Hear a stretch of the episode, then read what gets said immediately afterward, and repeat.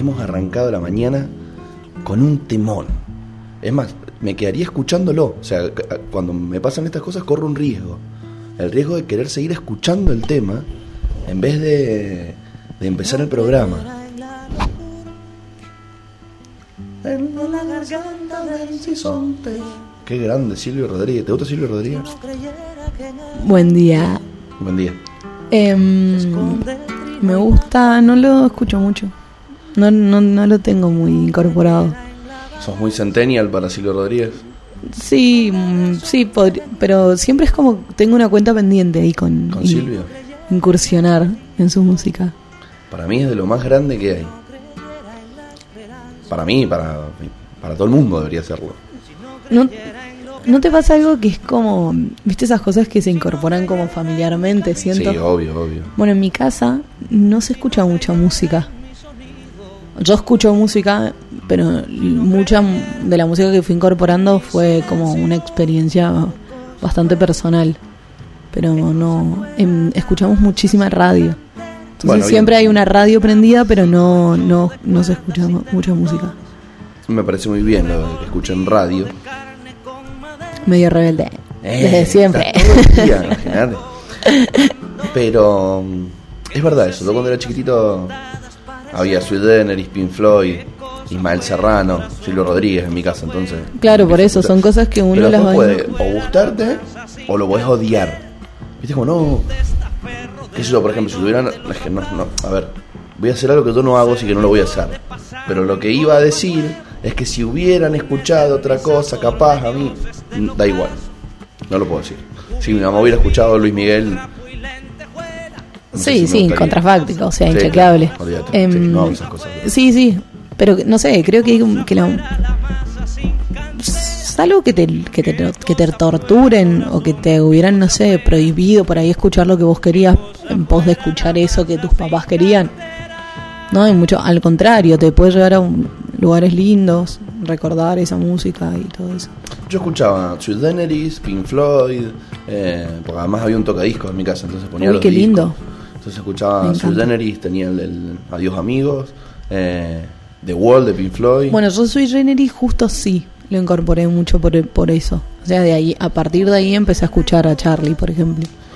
Pero bueno, fue un laburo súper personal mi, mi interés por la música, sobre y más por el rock. Ahora estoy como medio ausente, como no, no, no estoy escuchando tanto, pero tuve una época de escuchar muchísimo rock internacional y muy, muy profundo. Under. Eh, no, no, pero como no es que tipo escucho los Rolling Stones y escucho el- los temas más cono- Claro. conocidos, o sea, escuchaba muchos discos de Kings, como ir más también a los orígenes, no no quedarte como en la parte superficial. Después con Pink Floyd hice también como otra y búsqueda, pero todo muy muy personal. Em, me encanta igual, o sea, y- pero sí, eh, por ejemplo, Silvio siento que es algo que tengo también ahí pendiente por, por descubrir un poco. Maravilloso, Silvio Rodríguez. Es una de, las- de los artistas que no, no he podido ir a ver y calculo que no lo voy a lograr tampoco. Ya no toca como otrora.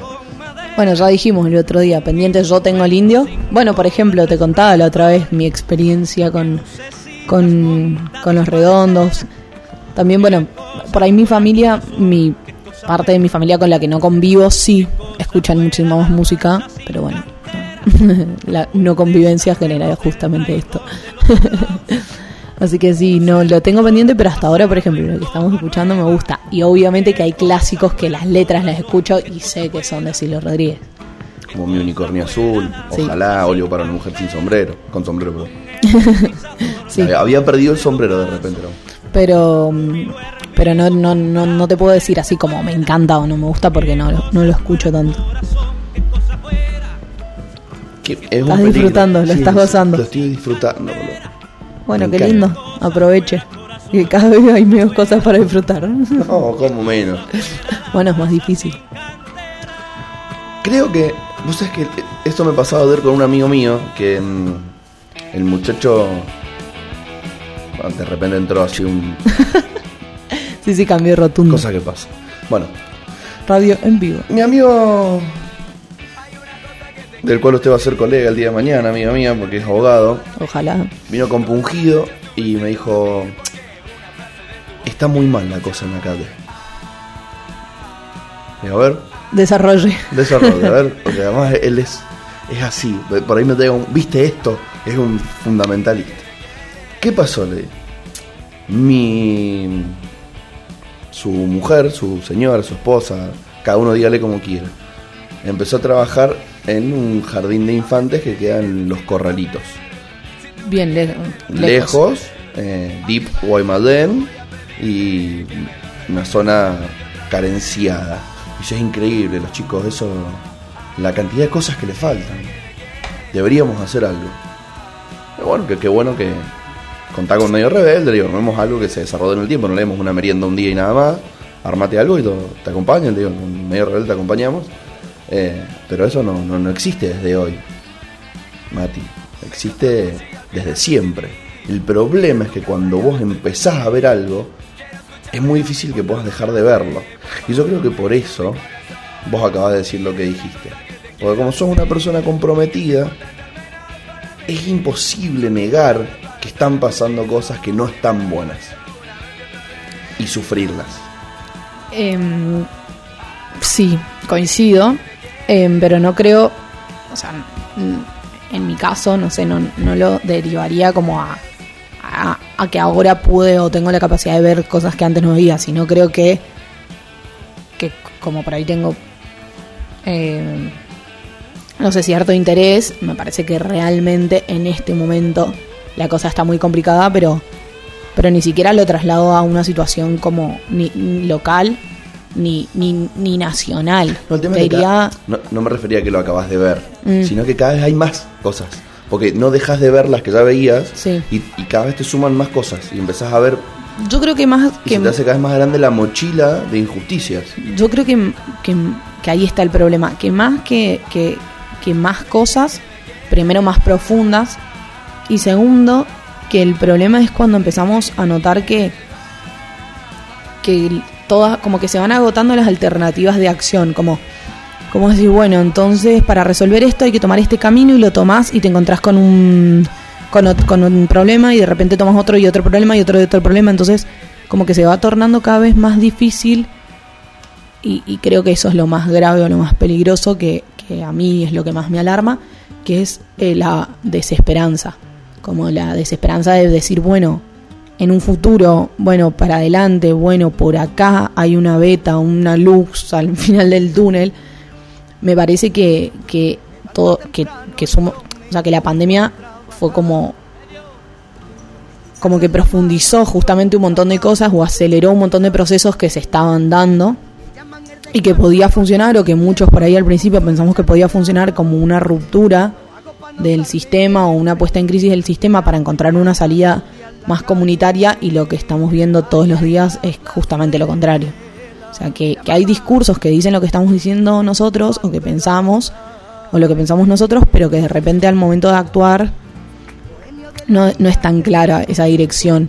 O cuando se quieren tomar medidas en esa dirección, de repente surgen otros problemas. Entonces creo que ahí es, es está dando la situación más grave. A mí me parece que en Occidente en general, que, que aparte hablo de eso porque es lo que un poco conozco, conozco un poco mejor, no me parece que la realidad es tan diversa en, en Oriente o en el sector oriental, por decirlo así, con una diversidad de valores, de paradigmas tan diferentes a los nuestros que no me siento capacitada para hacer una reflexión al respecto, pero sí creo que en Occidente se están dando una crisis sobre todo de ciertos valores fundamentales o de consensos que teníamos, que, que eso es lo que está complicando todavía más las cosas. Entonces, que nada, bueno, por ejemplo, el avance de movimientos de extrema derecha o de discursos reaccionarios o de que ciertas maneras de enfrentar determinadas cosas se vayan naturalizando o normalizando. Eh, algo tan básico, si se quiere, como no sé, la difusión de la fake news, por decir, por tomar un ejemplo. Eh, eso tiene una, una repercusión y una per- genera un perjuicio en un montón de circunstancias, de, eh, perdón, en un montón de, de aspectos de nuestra vida que por ahí no, no lo perseguimos pero en el largo plazo se van dañando ciertos, ciertos consensos, como de repente, no sé, que en un medio de comunicación em, de aire que tiene un cierto prestigio, si se, o sea, un reconocimiento, una legitimidad por la mayoría de la sociedad, se pueda mentir abiertamente, ¿no? O que haya dirigentes políticos que lo único que hacen es representar abiertamente los intereses de un laboratorio, por ejemplo. O sea, me parece que son cosas que que no, digo que antes no hubieran existido, pero que siento que ahora la no sé, las sociedades no no lo rechazan de esa, no lo rechazan con, con el mismo ímpetu que antes y, o no lo perciben directamente y ahí es donde creo que está la, la, peor erosión. La, la, pelea entre trabajadores o la, la imposibilidad de pensar como en comunidad.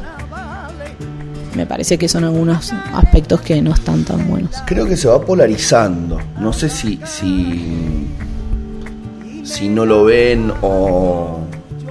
Creo que es una cuestión de elección, porque me acuerdo titulares de diarios de años, de otras décadas, Tampoco es que soy mucho más grande que vos, pero me acuerdo titulares de, otras, décadas. Y un montón de cosas no se cuestionaban. Un montón de titulares se daban como ciertos, por más que no lo fueran, por muchos sectores de la sociedad.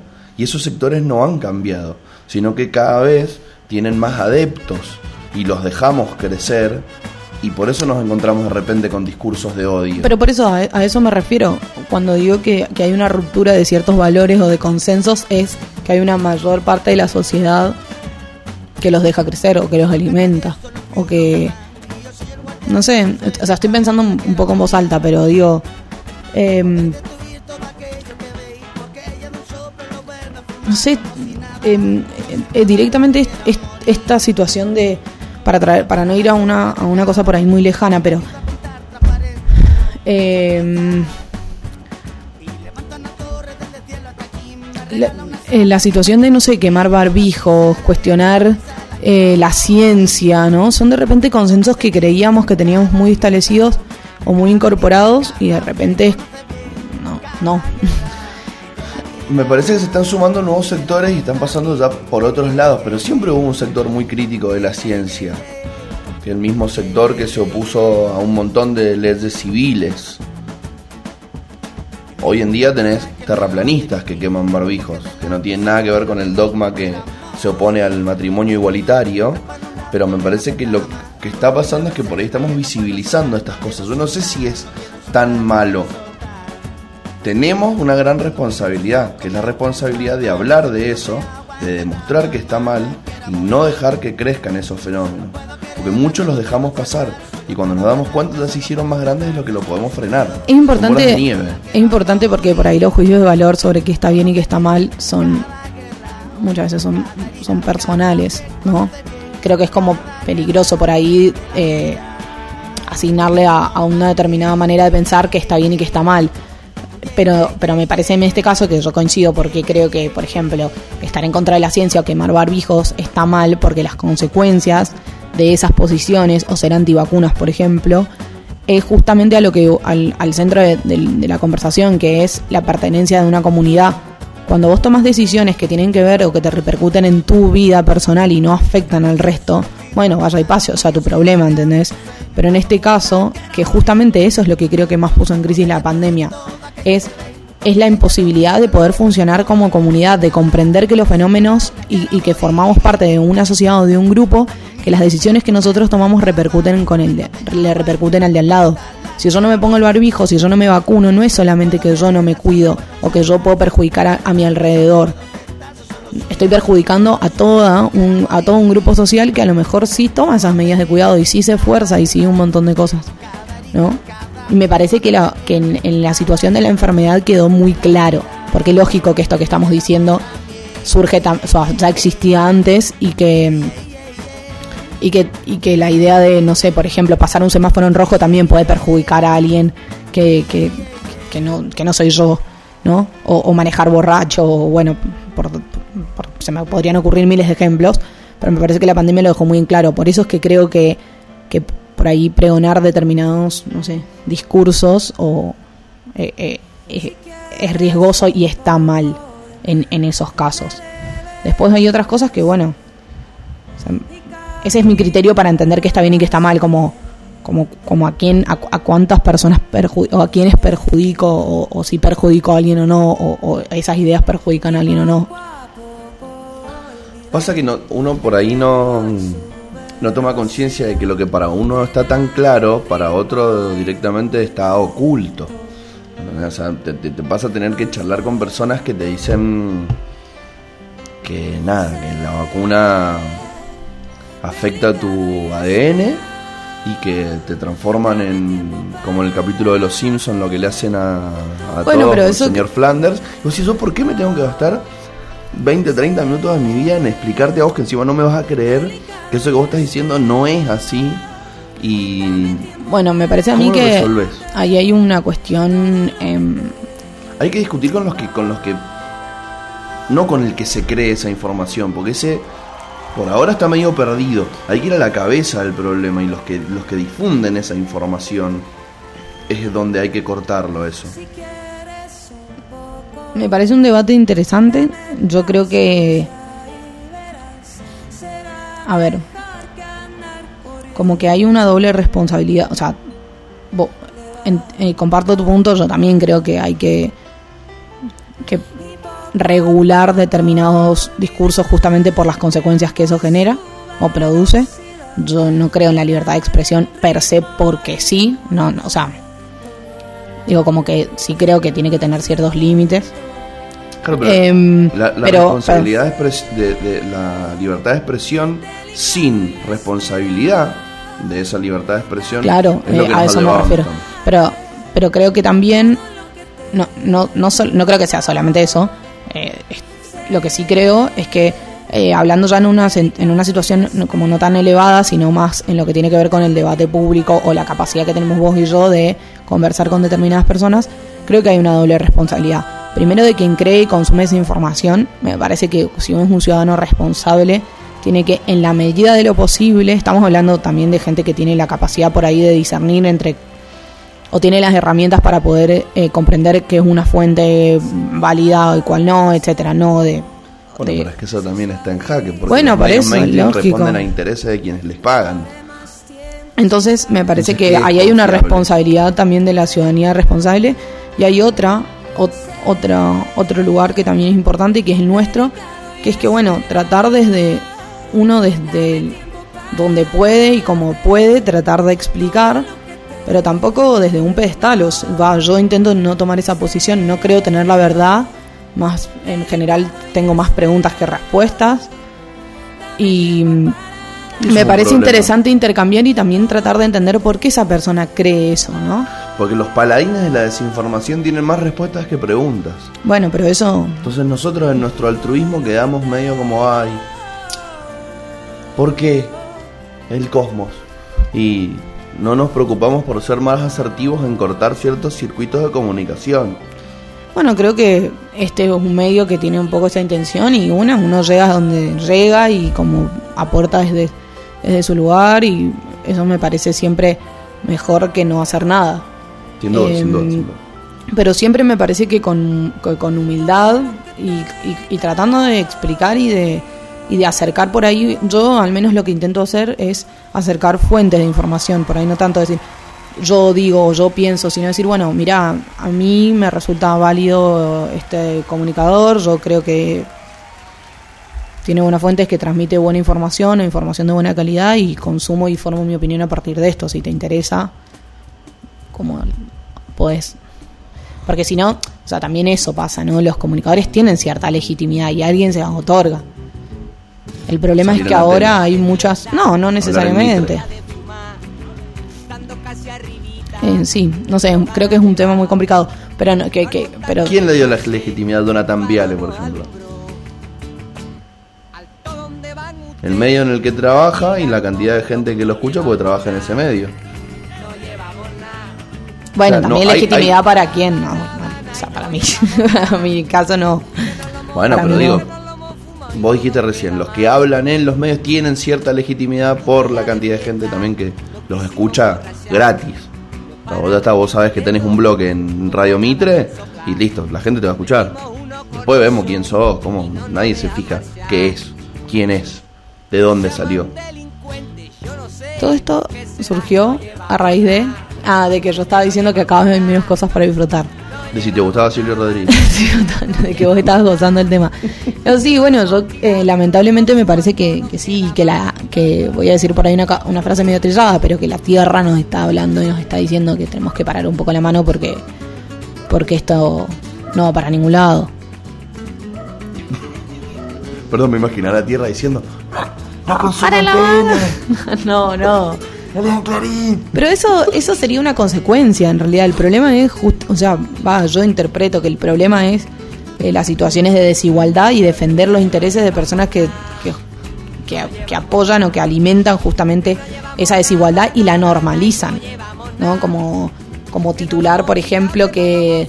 O defender en tus editoriales que está bien que haya personas que tienen eh, que forman parte del 12% más rico de la Argentina y, y, y no quieren pagar un impuesto un aporte único del 2% de, de, de sus millones de dólares y pesos que tienen declarado, o sea, ni hablar de lo que no tienen declarado. El 80% lo abonó.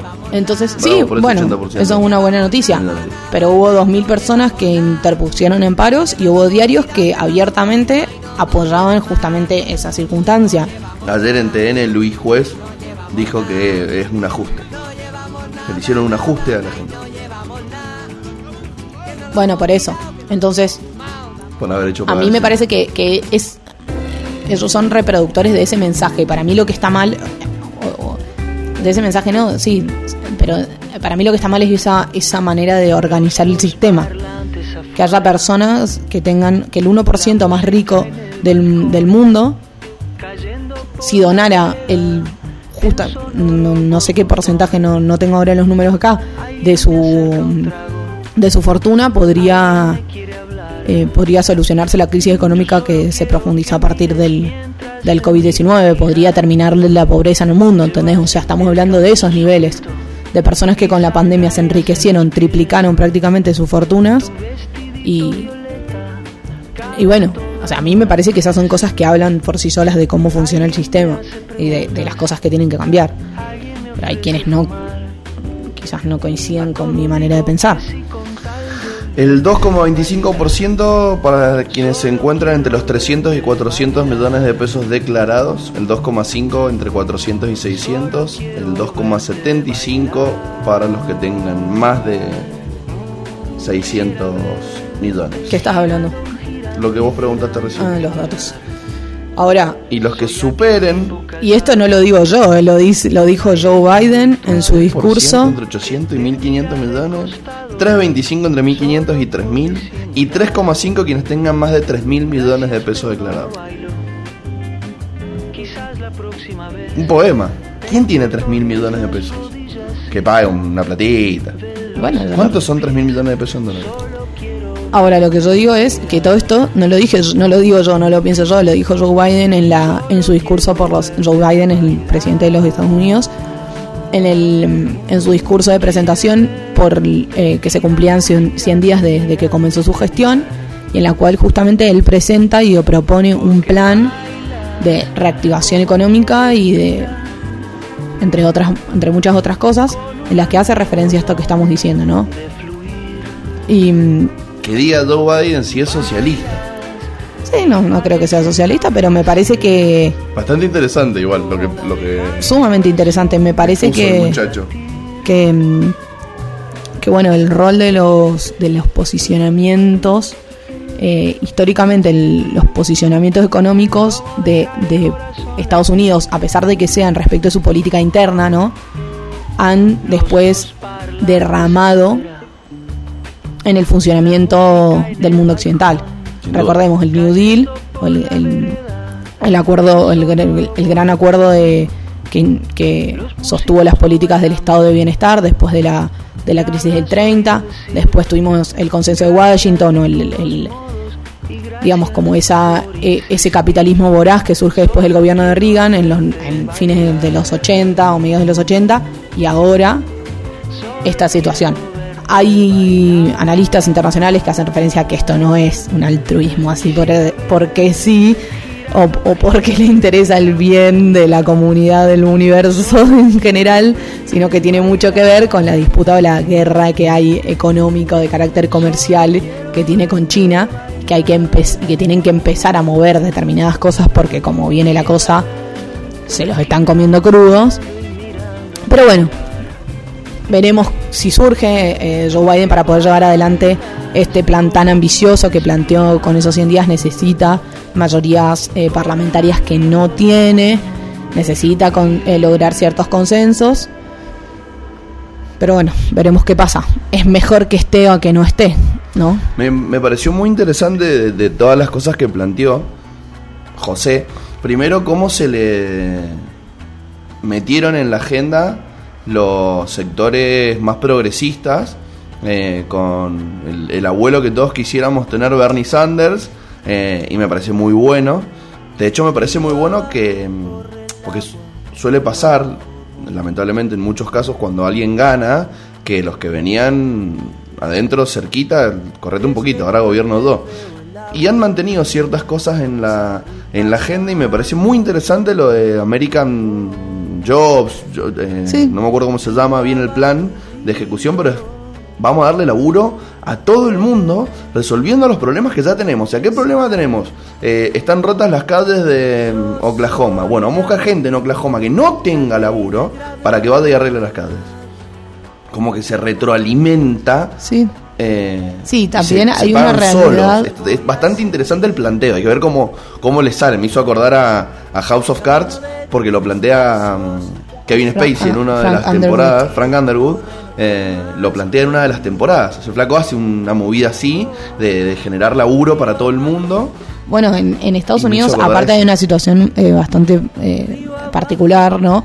Que, que, sobre todo, bueno, nosotros, o acá se, lo tiene como un país de referencia, y sin embargo, más allá de las, si vos te corres de las costas de, ciudades como San Francisco o Nueva York o Washington, ponele, si, si querés, el interior de Estados Unidos, y bueno, Miami, son ciudades que, que están muy paralizadas. La, obra pública, a ver, lógicamente, estamos hablando de un país de 300 millones de habitantes, una autopista ahí es 10 veces mejor que una autopista acá, tiene autopista para llegar al, kiosco de acá abajo, pero a nivel infraestructura están muy abandonados, eh, no, no, hace mucho que no hay un laburo como, como de un plan integral de obra pública, de, de mejora de de los servicios y si existen son empresas privadas que han mejorado sus propias eh, construcciones. o flotas, etcétera. Entonces, eh, las ciudades más del, del, del, deep, digamos, más profundo de, de, Estados Unidos son, son ciudades, no, no, te digo que son pobres, pero son eh, pueblos o o, que en comparación justamente con estas cosas, eh, con, las, con las costas, están mucho menos desarrolladas. No es la imagen de la gran ciudad que se nos viene a la cabeza con, por ejemplo, Nueva York. Eh, y eso, eso explicó muchísimo eh, la victoria de Donald Trump. O sea, ese, ese fue el electorado que él fue a buscar y al que pudo, al que, el que pudo conquistar. Que, bueno, no lo pudo sostener. a pesar de que, bueno, ganó con bastantes con un porcentaje bastante alto. Pasa que mm, también un gran porcentaje, por lo que se ve desde acá, eh, de los votantes de Trump no van por el discurso serio de la parte política. Tenés una gran cantidad, una parva de fundamentalistas que van por otro lado con su justificación de voto y de por qué sí este y por qué no aquel y esos también terminan ahuyentando a propios y ajenos. O sea, si yo estoy en el mismo espacio que un muñeco que se pero metió el, Capitolio disfrazado bueno, pero el partido me corro. Pero el Partido Republicano, que es el que da el, que le brinda ese espacio a, Donald Trump, el partido por el que él va a pelear por la presidencia, después de que pasó todo eso, después de que se negó a reconocer la victoria electoral, un montón de circunstancias que por ahí nosotros en nuestro día a día de nuestra locura, el, no, no solo Argentina, pero ponerle si querés más bien más de corte latinoamericano, estamos acostumbrados y ya no nos escandalizan tantas cosas, pero allá era una locura que un presidente no reconociera el, eh, que durante un mes que el otro había ganado la elección. O sea, impensado. Realmente la magnitud de todo lo que pasó durante ese último mes, mes y medio, hasta lo que pasó en el Capitolio, era una locura para los consensos democráticos que ellos tienen históricamente de ser la primera em, democracia liberal, etcétera. Y, y, sin embargo el Partido Republicano no lo condenó, no lo echó, lo apoyó. Cuando hicieron el segundo impeachment también lo apoyaron, no, no le soltaron la mano. Entonces, bueno, eso también habla de cuáles son las prioridades que, que, y los valores que uno decide defender. Obvio, obvio Obvio, hubo algunos dirigentes del Partido Republicano que no lo apoyaron, pero no fue la mayoría. Y sin embargo siguen compartiendo espacio con personas que sí, como una senadora, creo, no me acuerdo si era senadora o una representante, que forma parte abiertamente del QAnon. Y, y que fue la gente y que alimentó y, y, y aplaudió lo que pasó en el Capitolio. Entonces, bueno, qué es eso, es complicadísimo, la verdad. Lo importante es estar atento a estas cosas que pasan a nivel internacional, porque como bien dijo la Lula recién, son cosas que quieras o no te terminan afectando.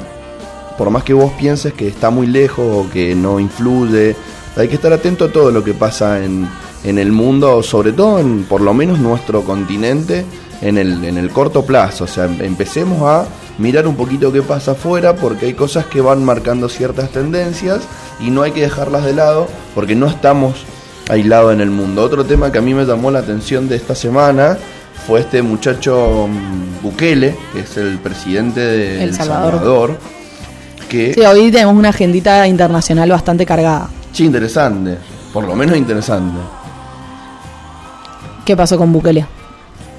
Hizo una limpieza de casa, así lo denominó él, y destituyó con el apoyo del Congreso a cinco jueces de la Corte Suprema y al fiscal general y dice que va a seguir removiendo funcionarios y, esto ha sido bastante criticado por la oposición y por algunas ONGs porque de poner de sus cargos a dirigentes de esta manera configura una cierta similitud con un golpe a las instituciones.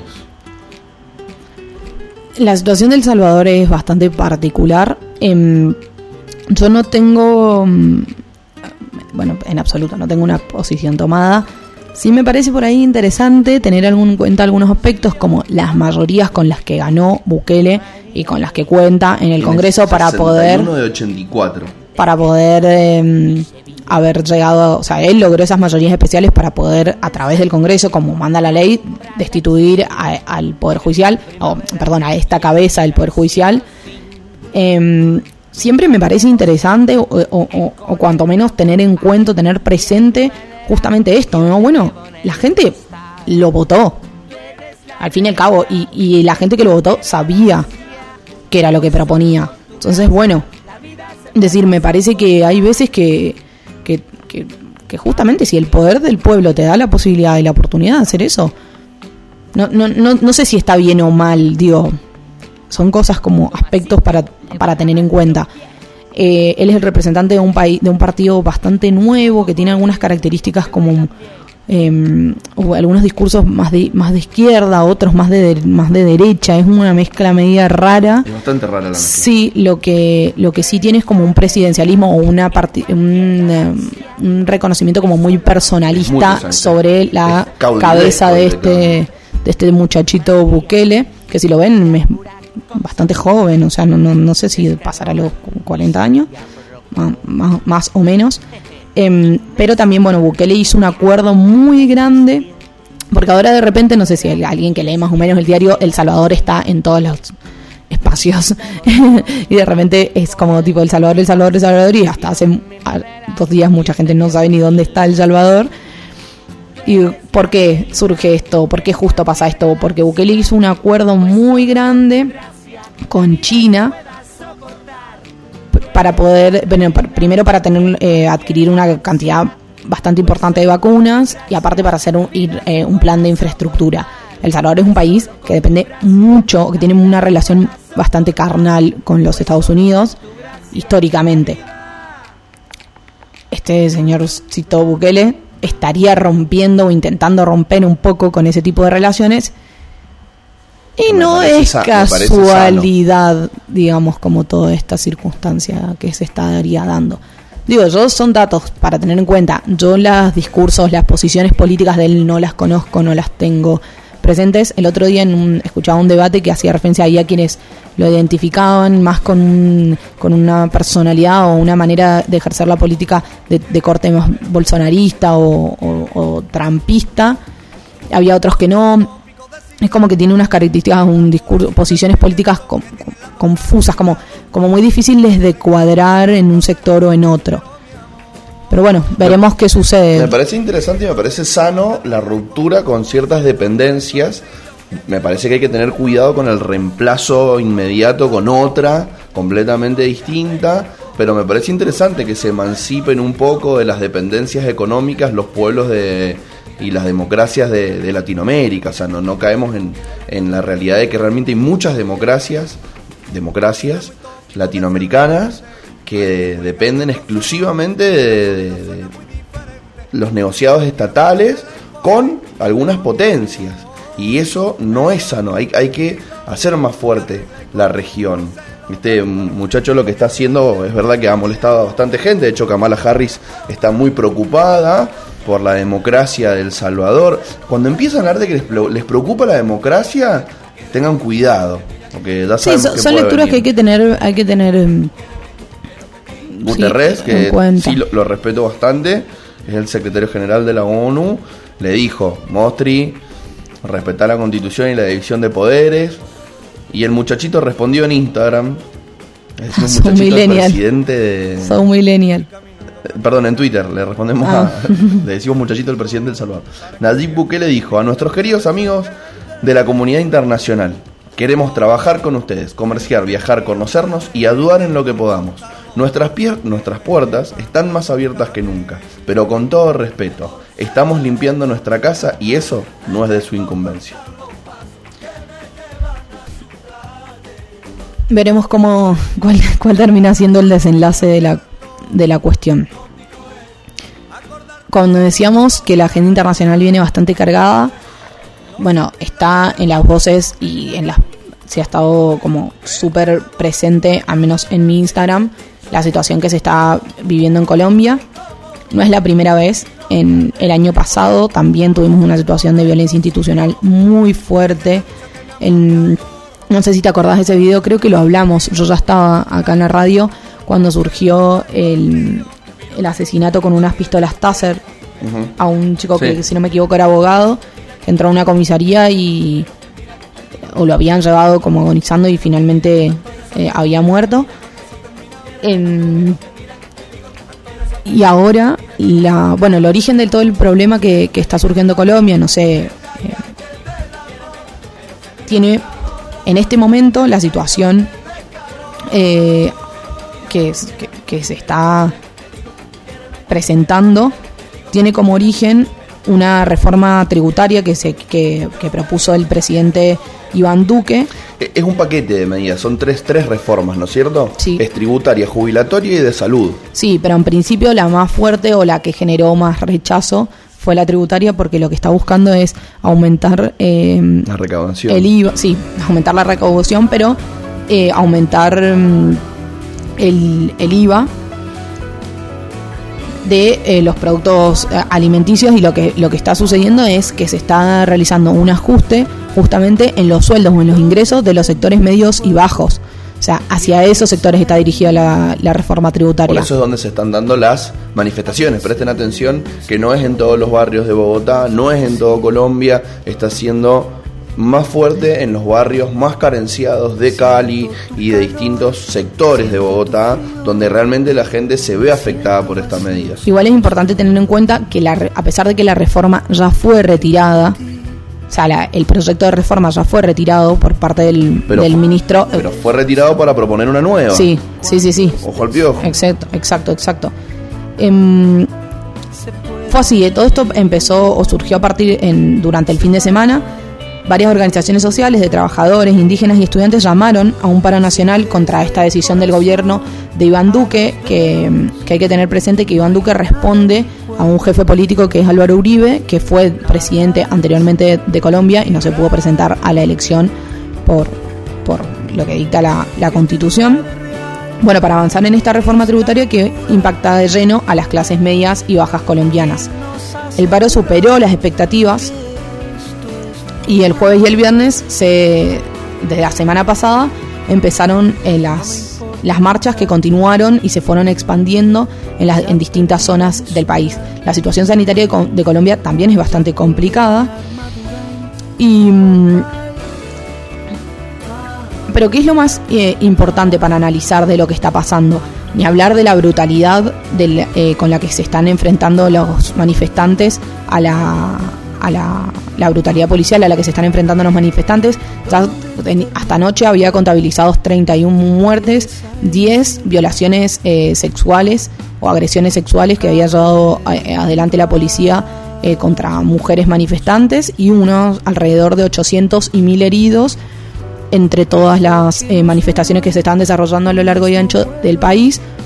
Pero ten, siempre hay que tener en cuenta que cuando suceden estas situaciones de, brutalidad policial o de violencia institucional, los datos son los que tenemos, los que se conocen, que en general son menos de los que efectivamente suceden. Ahora, para analizar la realidad de Colombia, hay que tener muy en cuenta eh, su historia, ¿no? O sea, no, no, no, no podemos limitarnos exclusivamente a decir que bueno, esto pasa por una reforma eh, tributaria porque la gente no quiere pagar, sino que, bueno, Colombia tiene una deuda con el Fondo Monetario Internacional muy interesante, o sea, muy interesante quiere decir muy abultada. La deuda externa eh, de Colombia equivale al 58,1 eh, 51,8% del PBI del país. Y esta reforma lo que está buscando es justamente aumentar la recaudación, supuestamente para poder enfrentar eh, esta deuda. Ahora, la, como decía, si nosotros nos no, no, prestamos atención a la historia de Colombia, sabemos los antecedentes y, y, y, ojalá fueran antecedentes porque lamentablemente sigue teniendo una presencia muy importante la guerrilla, ¿no?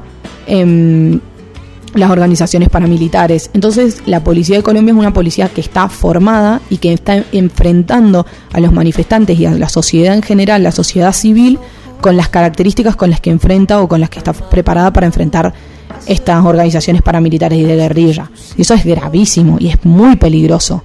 Sí, y es lo que estamos que viendo que como consecuencia. No es solo la policía, sino que también está el SMAD, que es un órgano dentro de la policía, que es una fuerza de choque justamente antidisturbios para enfrentar este tipo de... que esto también es dudoso, ¿no? Enfrentar este tipo de... cuando sabemos que es un narcoestado que va de la mano en muchas situaciones. O sea, no, no, no sé si están solamente preparados para eso, están preparados para la violencia sí, sí, sí. en general, ¿no? Están... Es que, che, son los, com los que combaten el narcotráfico, la chota. Qué sereno. Eh, ¿viste no, no, no. Cuando me saco. Yo digo que, que justamente que... son personas que están, o sea, son fuerzas que están chipeadas. El gobierno sacó hasta los guardiacárceles. Que sí. Acá en Argentina yo conozco algunos y son de las personas más violentas que conozco porque realmente viven en una realidad paralela. Esos están en la calle en Colombia. Sí, ¿qué es lo más grave, lo más peligroso de esto? Que fue que Álvaro Uribe, que como decíamos, era, es el jefe político del presidente Iván Duque y es el jefe del, gobierno, digamos, del, de, la, parte de, del, del partido político que está actualmente en el gobierno, que escribió en Twitter abiertamente de su casa el muchacho apoyar apoyar los derechos el derecho de los soldados y policías de utilizar sus armas para defender la integri su integridad y para defender a las personas y bienes de la acción criminal del terrorismo vandálico. Eso fue la imagínate la legitimidad que le está otorgando justamente a estas situaciones de violencia. Ahora, la eh, Álvaro, Álvaro Uribe fue uno de los que más eh, fuerza hizo ¿no? Eh, nosotros tenemos, acordémonos que en el 2016 oh, se no, no, me acuerdo ahora exactamente si fue en el 2016 o en el 2017, si algún oyente lo tiene claro que me que me lo que me lo corrija o vos corregímelo, ¿cuándo fue que se firmó eh, que se votó el, el tratado de paz? Que en el cual sí, el tratado de paz en el que se buscaba reincorporar, o sea, llegar a un, justamente a un acuerdo de paz con las, con las diferentes facciones de la guerrilla. ¿2016? 2016, está bien. Eh, para poder incorporarlos ¿no? a, la, a la sociedad civil, bueno, tenía una serie de, de cuestiones muy, muy, muy, muy trascendentales que iban a transformar justamente la situación de la, de la sociedad colombiana y en el cual ganó el no.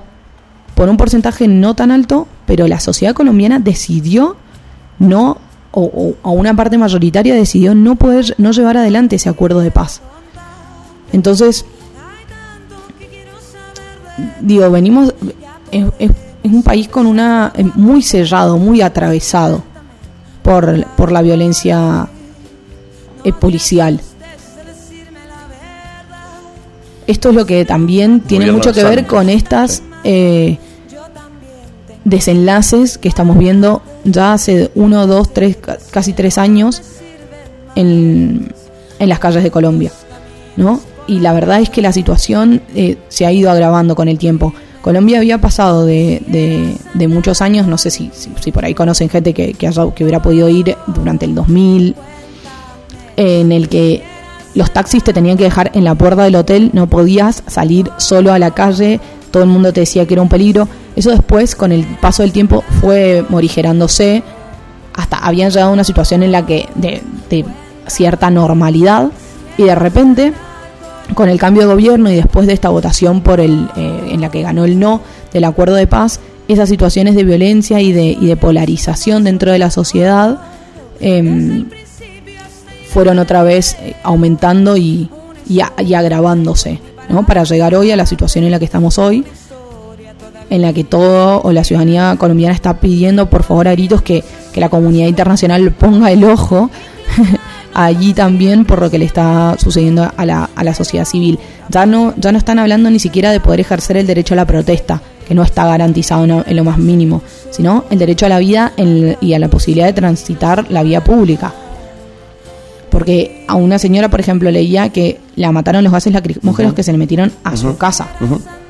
Una situación realmente muy grave, muy peligrosa, a la que hay que estar, en la, que hay que estar eh, sumamente atentos, acompañado lógicamente de una situación social y de, y de calidad de vida que, como hablábamos al principio, está eh, el poder adquisitivo de los ciudadanos, de los colombianos está eh, está perdiendo, eh, la situación económica no es una situación buena, a pesar de que tienen una baja inflación o tienen cierta estabilidad económica por la capacidad de la participación que tienen en ciertos eh, mercados internacionales, por el apoyo que tienen con Estados Unidos, tienen relaciones sumamente carnales. Es muy importante eh, tener también estos datos en cuenta para analizar un poco por qué pasan o qué pasa con estas cosas y un poquito también lo que hablábamos más temprano de decir, bueno, también por qué se le da o se le presta cierta atención en determinados medios o espacios a algunos temas y no tanto a otros. Tenemos a mm, Diego Perdomo, de 21 años, eh, paro cardíaco por gases lacrimógenos estudiante mm, de, una universidad de, del sur de Colombia. Andrés Rodríguez, asesinado por, en los disturbios de Cali por la policía. Santiago Murillo, también disparo de arma de fuego en Tolima, 19 años. Miguel Ángel Pinto, en Cali, disparos de armas de fuego, hay videos. Nicolás Guerrero, disparo en el rostro en Cali. Brian Niño, asesinado por la policía de Madrid en Cundinamarca. Tenía 24 años y padre de un niño. La que vos nombraste recién, Jovita Osorio, en el barrio del Paso, em, con gases lacrimógenos. Y Marcelo Agredo, de 17 años, estaba en noveno, trabajaba, jugaba al fútbol y al básquet. Vive normal, como podemos ser cualquiera de nosotros no es normal esto que está pasando. O sea, realmente visibilicémoslo, pongámosle nombre y apellido, no son solo números. Ha pasado un fenómeno que por un lado lo comparto, me pasa lo mismo que con Maratea un poco. Em, A ver, se quiero ver cómo poblaron- linkeas. Se poblaron, maratea con esto, se poblaron las redes sociales de lo que está pasando en Colombia. Buenísimo. Eso no lo vamos a criticar. Pero mucha de la gente que está publicando esto de lo que está pasando en Colombia, que está muy mal y que hay que criticarlo, presten atención Y visibilizarlo. porque visibilizarlo y hay que hacer algo. Eh, y nos estamos enterando, fíjense, o sea, ha- hagámonos un pasito más atrás y miremos. ¿Por qué lo estamos viendo en las redes sociales y no lo estamos viendo en los medios? Si esto estuviera ocurriendo en otro país, ¿lo estaríamos viendo en los medios y no en las redes? Si esto estuviese pasando en Chile, ¿lo estaríamos viendo? Si esto estuviese pasando en Venezuela, lo estaríamos viendo en todos los medios mainstream y no lo estaríamos viendo en las redes. ¿Por qué? ¿Por qué? ¿Qué hubiera pasado si acá en Argentina Como tú, tú fijas, No tú hubiese- fijo con los medios. ¿Qué hubiese que pa- comparto, Sí, pero me parece también que, ¿Qué hubiese que los- pasado si que en no son los medios solamente, sino es a qué responden esos medios. La comunidad internacional todos los días saca comunicados con por la situación de la eh, política en Venezuela. Que, De hecho, mientras- que no está mal, digo, tener en cuenta que hay, hay realidades que, que Esto es muy personal, yo lo tengo sentado en un huevo. Pero mientras estaba pasando esto, Luis Almagro estaba en un Zoom con Guaidó. O sea, ¿qué onda? O sea, hay muchas cosas que realmente están mal y visibilicémoslas. Acá en Argentina, si las elecciones, esto solamente es, es futurismo y es contrafáctico y no me gusta hacerlo, pero lo voy a hacer. Si no hubiese ganado otro gobierno y hubiese habido una chispita y se hubiera mantenido, quizás estaríamos en una situación similar después de las últimas elecciones. Bueno, Hubieron pero- un montón de tarifazos. Y, el pueblo estaba medio dormido. Entonces hay cosas que de repente pasan afuera y nos alarman, pero cuando acá se van gestando, no las vemos. O sea, entendamos que hay sí, sí, hay líneas de conexión. líneas de conexión entre una cosa y otra. Sí, lógico. Hay lugares, hay veredas. Sí, por eso Estamos me- en una vereda para una cosa y en otra para otra. Pero Miremos parece- bien en qué vereda estamos parados. Por eso me parece interesante pensar, en realidad, eh, hacer este análisis también del contexto, ¿no? O sea, de, en este caso particular, ¿por qué, por qué se genera o por, por qué salta esta manifestación? Está bien, en este caso tiene que ver con esta reforma tributaria, pero ¿por qué? ¿Qué pasa? Porque, porque está, está sumamente relacionado con lo que hablamos eh, citando el, el discurso de Biden. Decir, bueno, ¿a, a qué ¿a qué intereses está defendiendo también este gobierno? Si está realizando una reforma tributaria en la que va a afectar a las clases medias y bajas, aumentando el impuesto al, al- a lo que sería el equivalente al IVA en los alimentos, en una situación de, la, em, de pandemia, que sabemos las consecuencias económicas que eso ha tenido en todo el mundo, y que lógicamente, como decíamos más temprano, los, los que se han visto más empobrecidos o ha profundizado la- las situaciones de pobreza de quienes ya ten- no tenían eh, determinado poder adquisitivo y a quienes sí lo tenían las han mejorado, ¿no? Entonces, bueno, ¿qué, defende- ¿qué intereses estás defendiendo si tu posición a la hora de realizar una reforma tributaria es cobrarle a los más pobres en lugar de a los más ricos? O a, no a los más ricos, no sé, más ricos suena como a las personas que sí tienen la capacidad de poder afrontar no solo que tienen la capacidad, yo creo que tienen el deber, ¿no?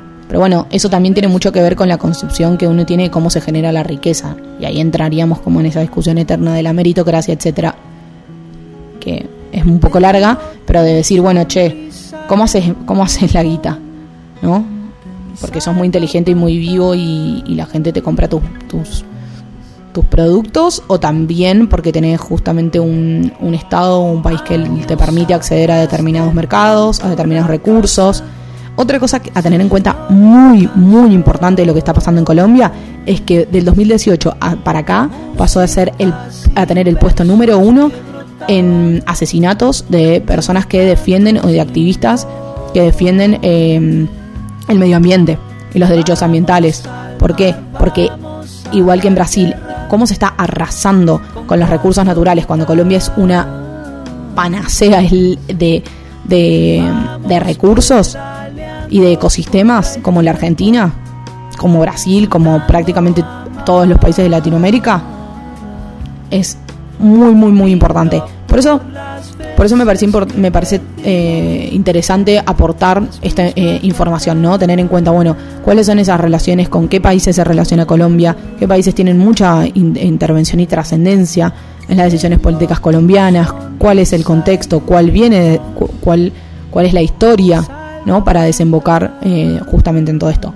Yo coincido absolutamente con esto que decís de, de que obvio que está re bueno que se visibilice, pero también está muy bueno tener herramientas para poder analizar y analizar por fuera de la situación en particular de, la tensión de hoy, ¿no? Y que muchas veces pasa que, que bueno, uno termina por ahí como en la en una lucha muy fuerte para decir, bueno, que, que no los maten, ¿entendés? Es como, como terminás reduciendo de repente muchísimo la lucha o, las exigencias porque se torna tan, tan elemental frente a lo que, hay, lo, que hay que discutir, que es la vida o la muerte. Si bueno, que la policía no los mate, es como, como los carteles, las imágenes que se ven hoy, es eh, gente reclamando y pidiendo que, no, los maten. Entonces, bueno, como quién no va a estar de acuerdo con eso. Cuando se simplifica tanto, no decís, bueno, se vuelve más masivo el reclamo. Ahora, cuando por ahí empezás a hilar un poco más fino, hay que repente... un, cambio en las fuerzas de seguridad. Esto me parece el, uno de los grandes aprendizajes de los últimos años en Latinoamérica. O sea, Chile, bueno, pero Argentina, vos decís que hay que estar, bonaerense. Vos decís que hay que gestar una transformación en las fuerzas de seguridad. Yo estoy de acuerdo. Ahora, los, en los países en los que gobiernan y que defienden intereses que esa policía defiende, ¿qué interés tienen ellos en transformar las, las fuerzas de seguridad? Si no gobiernan para la gente, o sea, si no gobiernan para, para el pueblo, no, no gobiernan... No solo es una decisión estatal, me parece que hay que cambiar el, discurso. O sea, hoy siempre me termino quedando en, en, el mismo lado, ¿cierto? Nosotros, los que yo siento de este lado. Bueno, fijémonos qué podemos hacer. Me acuerdo el año pasado, el, sí, el año pasado, cuando estaba este conflicto en Chile, eh, súper picante, una, una señora diciéndole a un policía, eh, explicándole de dónde, o sea, de dónde él había venido y por qué él no tenía que estar eh, reprimiendo en la calle a sus pares. Entonces, si en donde se pueda con intervención estatal o decisión estatal, modificar las fuerzas de seguridad, capacitarlas con perspectiva de género, capacitarlas con perspectiva de derechos humanos, buenísimo, pero en donde no se pueda, capacitarlas en los países que, a los que pertenecen, me parece. Tratemos de adecuar el, el, discurso, porque, a ver, es verdad que no, no, no, no, no, no hay por qué defenderlos, pero sí tratemos de traerlos para este lado, a los que, por lo menos a los que podamos, cambiemos un poco el discurso, que no sea solamente de, odio, no nos elijamos en equipos distintos. Pero es que no, bueno, porque salen de a, mí no, a mí no me parece una lectura es una o sea yo creo que es una estructura muy muy en los recitales. Nunca seré policía. Bueno yo no comparto eso para mí eso es un estigma super grande eso que es lo se que tiene quiero acabar. que se tiene con, eh, con la con la fuerza de seguridad, obviamente, yo tengo miles de críticas, no, no es que, pero no, tampoco me parece bueno, eh, digamos, como condenarlos por el hecho de, ser. de ser, y hay muchísimos policías que sí ejercen bien su trabajo. También me parece que son personas que les corresponde, al menos hablo de la situación en Argentina, tener mejores sueldos, mejores, mejor servicio, mejores herramientas para poder trabajar también cometen muchísimos errores y, yo creo que es una cuestión estructural no solo que no solamente pasa acá. Ahora, lo que sí me parece importante, frente a lo que vos estás diciendo, que era lo que yo te, decía antes, es que no depende solamente, o no depende, para mí, depende en un 1% de la voluntad social. La, las estructuras de las fuerzas de seguridad piramidales y los resabios militares que, que tienen que, tienen Argentina, que, cada vez tienen menos, pero hay que conocer también cómo, son cómo funcionan las fuerzas de seguridad en los distintos países. Como te decía, la mayoría de las fuerzas de seguridad están formadas no en los países en los que responden, justamente por todo esto que, hablamos más temprano, del, del narcoestado, eh, la lucha contra la guerrilla en el caso de Colombia, etcétera que no, no dependen solamente de la voluntad de, de decir, bueno, muchachos, vengan, que, que en realidad venimos todos del mismo lado o del mismo lugar. Es, es una transformación mucho más grande que hasta que no que no sé, yo creo un gobierno que defienda otros intereses, eso no, no va a cambiar.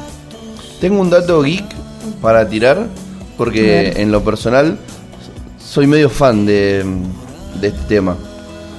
Anonymous.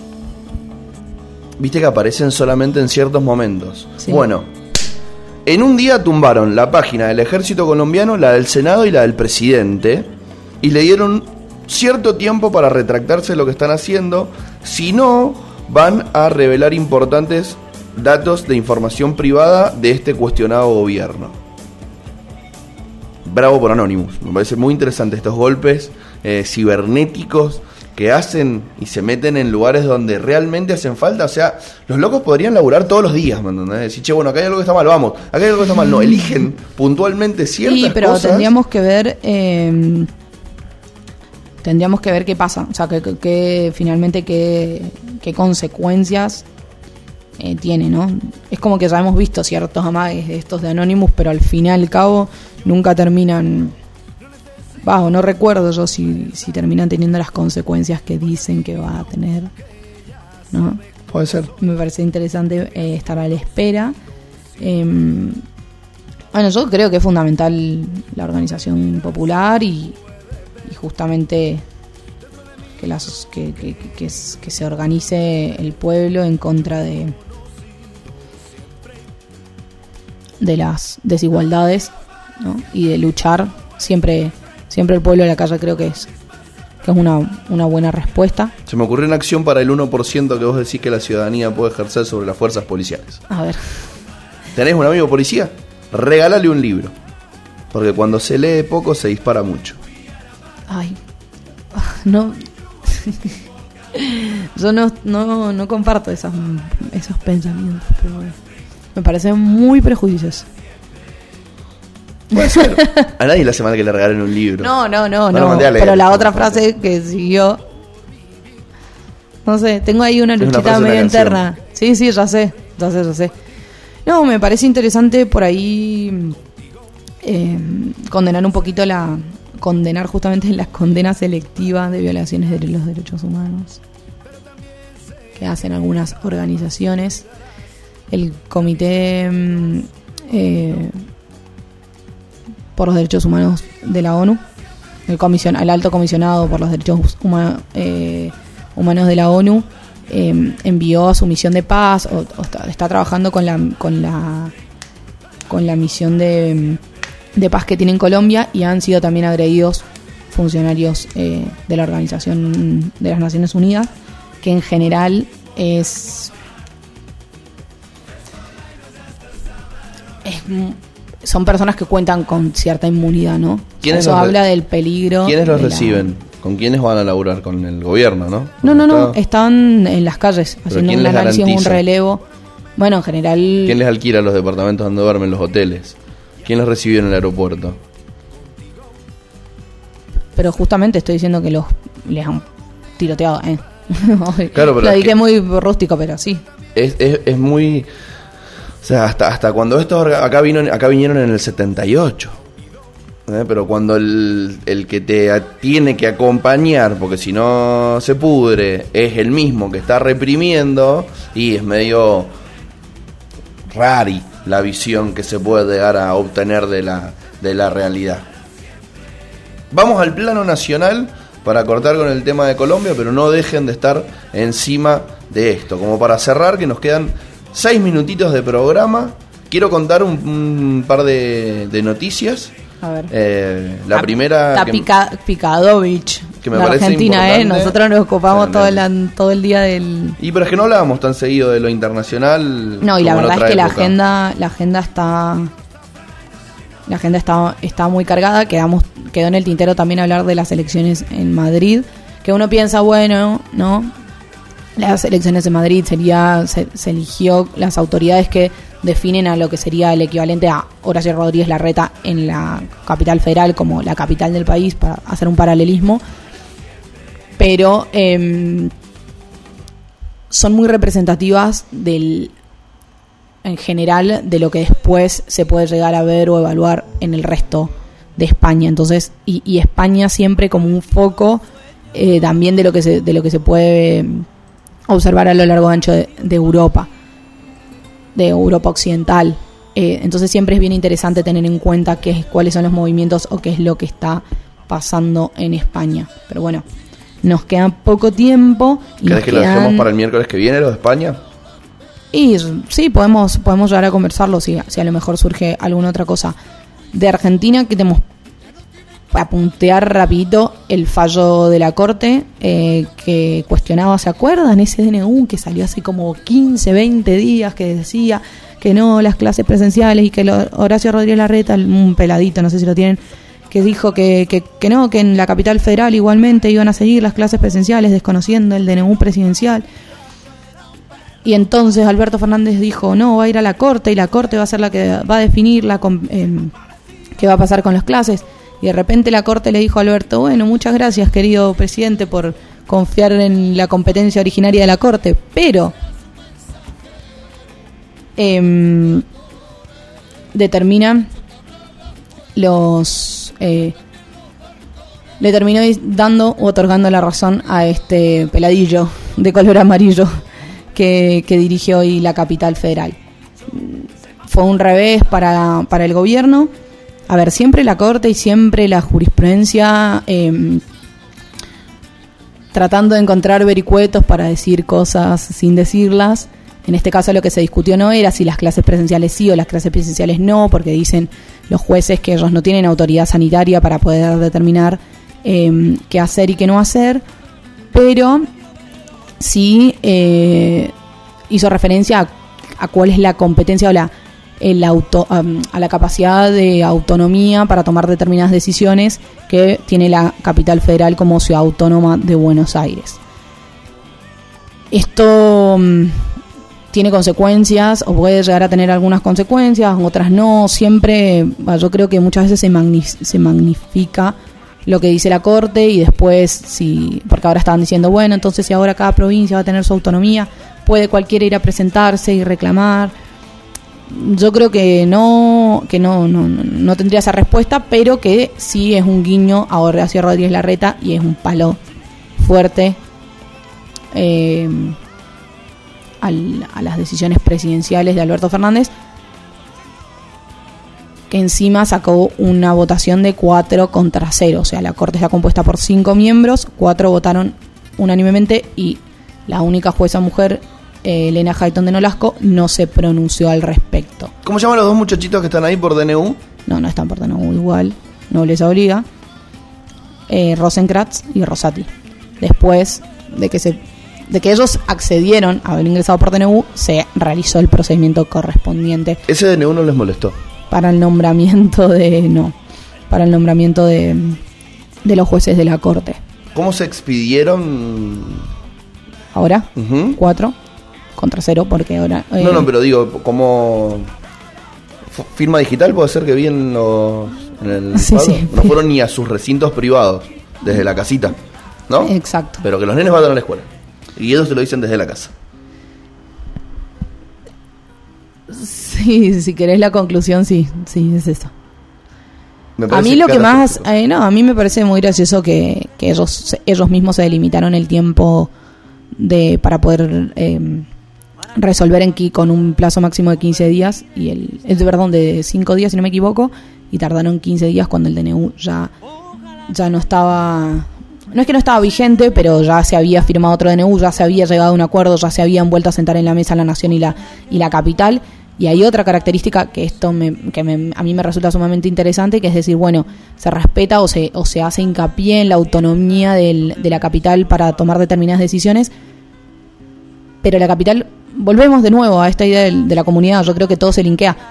La capital federal tiene una relación con el AMBA, o con, digamos, con una parte de la provincia, con los, con los primeros cordones del conurbano, hay una relación de un traslado constante es muy homogénea la, el contacto entre los ciudadanos de la capital y los ciudadanos de la provincia de Buenos Aires. ¿No? La gente trabaja en capital, vive en provincia, los pibes van a la escuela en capital, viven en provincia y viceversa. La gente vive en capital, se vacuna en provincia. Eh, entonces decir, bueno, no es tan autónoma la decisión que vos puedas tomar hoy, porque eso tiene consecuencias para otros y otras cuyo gobierno es, es, es otro. Entonces, bueno, su- em, en el fallo también la Corte invita a las partes a sentarse a la mesa y volver a, a formar consenso, pero, sin embargo, tú La embajada china confirmó el acuerdo para producir Sinopharm en Argentina. Y con esa buenísima noticia ¿Nos vamos? nos vamos. Muchísimas gracias por una maravillosa mañana, amiga mía. De información, de información. Espero que tengan todos un maravilloso día. Nos vamos que con... puedan disfrutar y encontrar más cosas para disfrutar que yo, que hoy estoy pésimo. Sí, y escuchen más Silvio Rodríguez. Me voy con esa con ese consejo. Hasta la próxima. Chau. Se te acabe la mirada constante, la palabra precisa, la sonrisa perfecta. Ojalá pase algo que te borra de pronto.